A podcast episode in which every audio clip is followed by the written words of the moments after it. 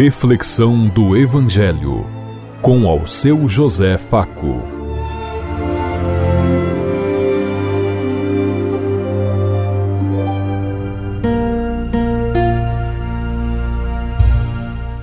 Paz e bem a todos os ouvintes da Rádio Construtiva e todas as emissoras em sintonia conosco e o povo que nos ouve.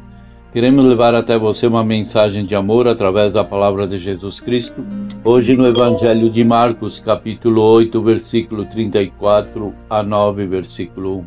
Sexta-feira, 17 de fevereiro de 2022. Que a graça e a paz de Deus Pai, Deus Filho, Deus Espírito Santo vos ilumine nesse dia e seja uma boa notícia para todos.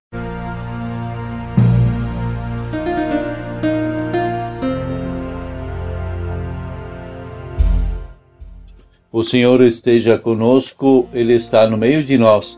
Proclamação do Evangelho de Jesus Cristo, narrado por São Marcos. Glória a vós, Senhor.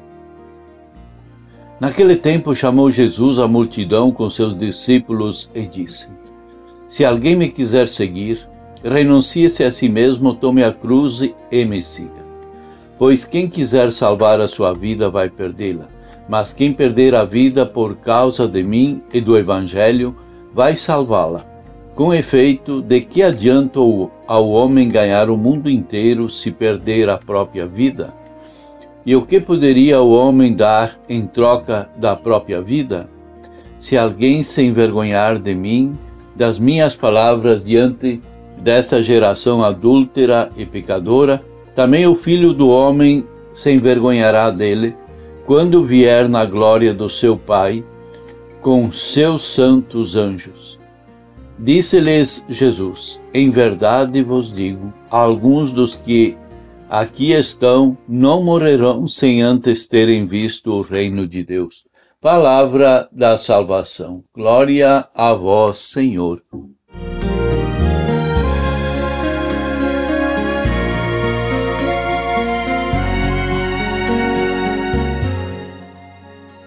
Jesus faz uma pergunta que para seus seguidores é fundamental. Quem dizem os homens que eu sou? Cada um tem uma resposta, mas Jesus quer mais e pergunta aos discípulos: E vocês, quem dizem que eu sou? Agora não vêm muitas respostas, pois que respondem em nome pessoal e não dos outros se comprometem. Somente Pedro se arrisca e proclama a verdade sobre Jesus. Tu és o Messias. Aparentemente, Pedro acertou. Jesus confia a verdade do que ele pro proclamou. Afinal, que foi através de uma revelação do Pai que Pedro fez a sua confissão de fé. Jesus logo explica que quer dizer ser o Messias não era ser glorioso, triunfante e poderoso, conforme os critérios desse mundo e as expectativas do povo do seu tempo, inclusive a dos discípulos.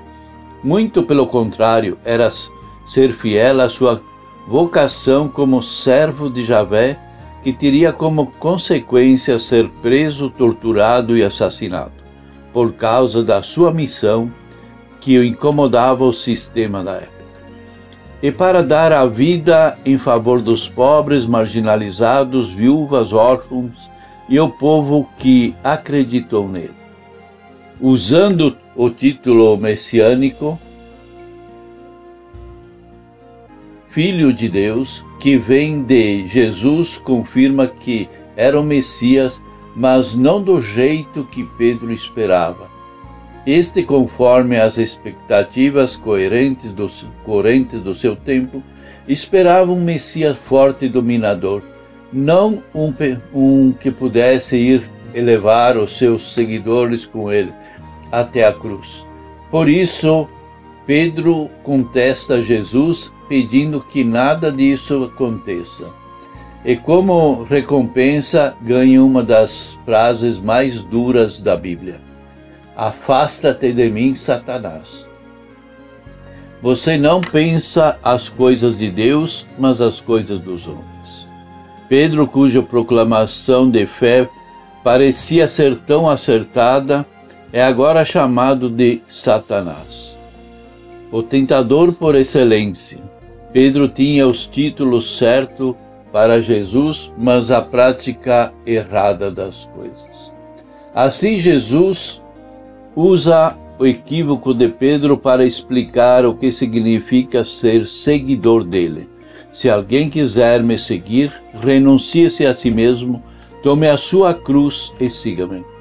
Ter fé em Jesus não é um primeiro lugar, um exercício intelectual ou teológico, mas uma prática, uma adesão ao seu, à sua pessoa e à sua missão, que leva ao seguimento, ele na, na construção do seu projeto até as últimas consequências, como ele assumiu.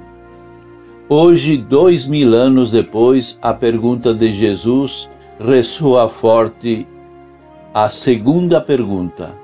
Para nós, quem é Jesus?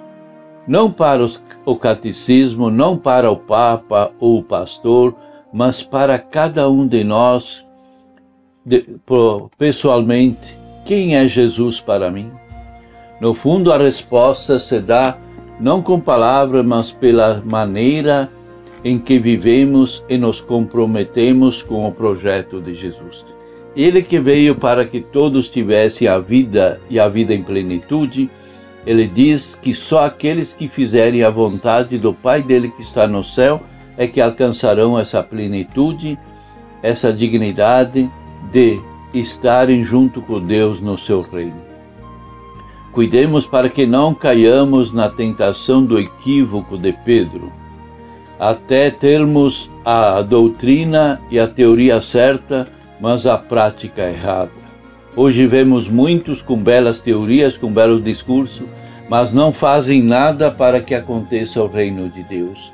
Ao contrário, são a favor muitas vezes da pena de morte, da violência, da exclusão, muito presente nos nossos dias. Isso nada tem a ver com Jesus nada tem a ver com o projeto de Deus, basta buscar a resposta nas Sagradas Escrituras e nos convenceremos que quão distante estamos do verdadeiro Cristo.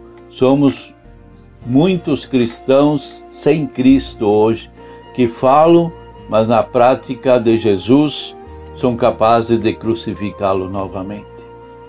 Você é daquelas pessoas que, por Melissa, a palavra de Deus e dão a sua própria interpretação segundo o que lhe convém, segundo os seus interesses? Você tem usado de algum modo ou meio que vai de encontro o que Jesus ensinou? Você tem feito mais para ganhar a vida ou para ganhar o mundo inteiro? Você tem medo de enfrentar barreiras e de assistir a, assumir compromissos com Jesus? Você sem vergonha de falar de Jesus no meio em que você frequenta? Pensemos em tudo isso enquanto eu lhes digo. Até amanhã, se Deus quiser. Amém.